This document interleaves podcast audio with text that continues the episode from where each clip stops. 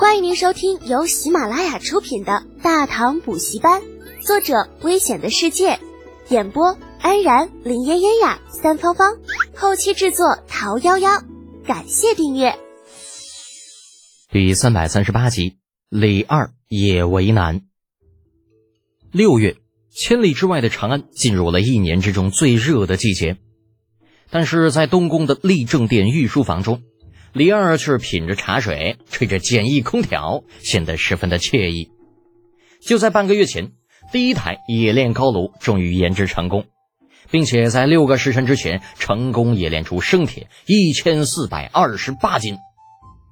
而现在已经过了半个月，经过这段时间的赶工，长安附近已经立起了不下四十座高炉。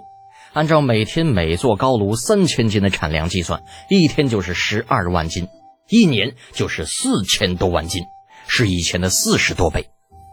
今后李二再也不需要为没有钢铁而发愁，相反，李二同志愁的是，这我们有如此多的钢铁啊，到底要怎么用嘞？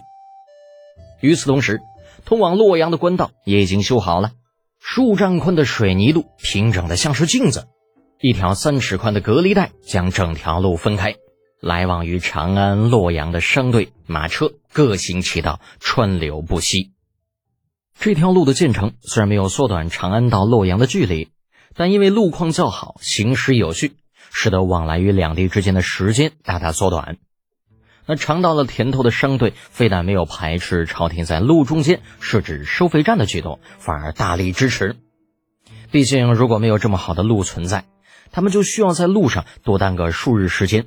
人吃马喂的消耗加起来，比一点点的过路费那多出不知多少。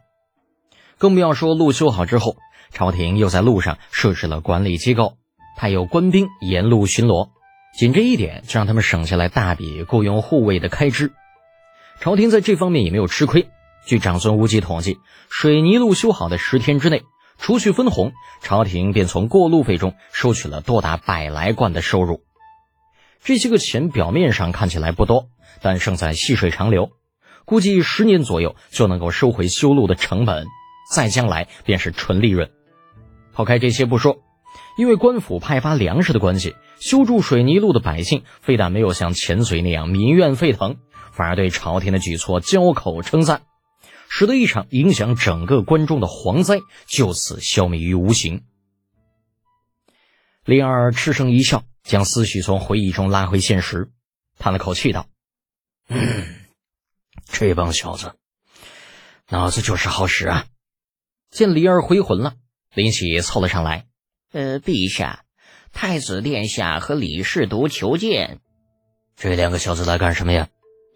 告诉他们，朕正在休息，任何人都不见。”心情不错的李二皱了皱眉。根据以往的惯例，这俩小子属于典型的夜猫子进宅，无事不来。伟大的皇帝陛下不想坏了好心情。林喜犹豫了片刻，脚下没动地方。李儿嗯了一声：“怎么，还有事？”林喜弓了弓身子，小声道：“呃，陛下，殿下和李世独带了许多箱子过来，似乎真的有很重要的事。箱子。”还好多，这俩小子想干嘛？灵儿深吸了一口气，为自己的好心情默哀片刻，微微抬手：“那就让他们进来吧。朕倒是想要看看，这两个臭味相投的小子能有什么重要的事情。”得了李二的吩咐，很快李承乾和李浩便鬼鬼祟祟的溜了进来，来到李二面前行了礼：“儿臣参见陛下。”“臣参见陛下。”吾皇万岁万岁万万岁！然后这俩小东西，那含胸低头弯腰，高腿直急的站到李二两侧，对着外面一挥手。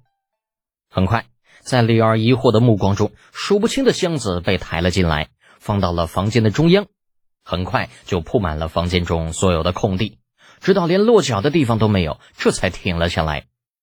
此时，李二已是满头黑线，左看看，右瞅瞅，指着满地箱子。呃，这这什么东西啊？你们两个又在搞什么？打开。李承前没有回答老头子的问题，对着已经被挤到门口的几个小太监命令道：“诺。”小太监不敢抗命，翻山越岭的爬过了十多个箱子，将李二面前的箱子打开，哐当一下，金光璀璨，满满一箱黄金。李二嘴角抽了抽，头顶黑线多了些。哐当，又一个箱子被打开，里面依旧是黄金。哐当哐当哐当哐当，这开箱的声音不断，御书房很快就被彻底镀上了一层金光。哪怕李二身为大唐最大的地主，如此多的黄金被堆在一起的场面，依旧让他瞪大了眼睛，不由自主从椅子上站了起来。第一反应就是，这俩小子该不会把户部给劫了吧？但也不对呀。那户部的库房里，就算有金子，也绝对不会有这么多。难道是你们两个？该不会是把朕的内宫府库给弄塌了吧？想前想后，李二觉得只有这个猜测最靠谱。只有内宫府库塌了，这两个小子才会不辞辛苦把里面的金子搬到自己这里来。李浩与李承前对视了一眼，答非所问道：“陛下。”外面还有五十万两银子，李二觉得自己都快要疯了。朕问的是还有多少钱吗？朕明明问的是这钱哪儿来的。知父莫如子，那最后还是李承前醒悟的比较早，缩头缩脑的说道：“父皇，你还记得被派到百济的远洋水师吗？远洋水师怎么了？”李二突然觉得自己有些老了，思维有些跟不上这两个臭小子。父皇。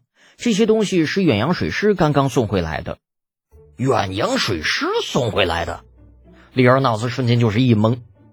远洋水师，他知道这支水师去干嘛了，他也知道，在他看来，不过就是一千多人的队伍，那最多也就是去百济转上一圈，最大的作用就是让长孙冲、程楚墨、李振他们几个去镀镀金。那可是面前这么多金子，算是怎么回事啊？难道那帮家伙不是去镀金，而是去打劫百济皇宫去了？否则半年时间在海上，就算拼了老命的抢，也不可能抢回这么多金子吧？李二越想越不淡定。早在李承前和李浩没进来之前，他就知道这两个小子一来准没好事。可万万没有想到，竟是如此大的事情。说，到底是怎么一回事？为何远洋水师会送来如此多的金银？李德简，你是水师都督，你来说。李二一句话就先把自己儿子给摘了出去。那看来李承前应该是亲生的，没错了。李浩从怀里摸了半天，掏出一封皱巴巴的信件，小心的放到了李二的桌上，然后才缩头缩脑的说道：“陛下，呃，其实事情是这样的，巴拉巴拉的噼里啪啦。嗯，半个小时之后，李二把皱巴巴的信件往边上一丢。”哭笑不得道：“这都什么乱七八糟的？那白气虎王，这家伙是个傻子吗？呃，臣也不知道具体是怎么一回事。那反正雷耀他们派回来押送黄金的人就是这么说的。”李浩咂巴着嘴，知道眼前这一关应该算是过了。当初一力主张水师去百济的是他，将水师留在百济的也是他。如今百济与水师发生交战。国内又乱成一团，那说与他没有半点关系，傻子都不会相信的。将来若是被朝中那些个吹毛求疵的御史发现，这少不得又是一场不大不小的麻烦。那李二好歹也是当了那么久的皇帝啊，如何能够不知道李浩想的是什么嘞？眯着眼睛盯着铺满了整个房间的黄金，一会儿，伟大的帝国主义头子决定，嗯，看在这么多金子的份上，这个锅他背了。摆了摆手，啊，眼珠子有些发红的林喜连忙命众人将香盖合上，这寸步不离的看着一众禁军将这些个黄金送往内宫府库。待到房间重新被搬空，李二重新坐好，平复了一下心情，对李浩问道：“关于百济，你有什么想法呀？”李浩挠挠头，如此容易就能蒙混过关，让他觉得有些意外。想了想，对李承前使了个眼色，意思是你来说。在见李二之前，两人已经有了默契。李浩以十五六岁之龄能够混到从三品的职务，基本已经算是到顶了。这功劳什么的，对他来说那就是可有可无的东西。但是李承前不一样啊，这小家伙眼下正是需要表现的时候，再多的功劳都是不嫌多的。于是，李承前在还了一个心领神会的眼神之后，清了清嗓子：“父皇，儿臣以为，针对百济如此情况，我们有两种方法应对。”李二露出了感兴趣的神情。啊，哪两种应对方案呢？你说说看。李承前先是定了定神，重新理了理思路，才缓缓开口。第一种应对方案是我们借百济动荡为名，派出军队，名为保卫边境，实则对百济施压。这样做的好处是弥补罗州兵力不足，就近监视百济，但有可乘之机，便可挥师进入百济，将之并入我国领土。但这样做也有坏处，那就是很容易使百济在压力下，八大氏族与王室摒弃前嫌，共同对付我们。嗯，那。第二种方案呢？第二种方案就是以不变应万变，坐山观虎斗。以百济时下的情况来看，他们那个虎王很可能不是八大氏族的对手。为了维护自己的统治，他很有可能去别国求援。而周边各国中，新罗与百济既有新仇又有旧恨，根本不可能帮助扶余章。高句丽更是早就对百济虎视眈眈。如果他敢向新罗求援，估计死都不知道怎么死的。如此推断，扶余章最有可能求援的对象就是我们，所以我们完全可以等上一段时间，待扶余章派来求援的使者，我们就可以名正言顺地派遣大军进入百济。到时候，不管帮助扶余章剿灭八大氏族，还是帮助八大氏族搞定扶余章，全凭我们的心意。李承前一口气说了近小半个时辰，终于把李浩的交代以及自己的分析全都说完了。不过，以他的性格来说，这两种方案。他都不怎么喜欢。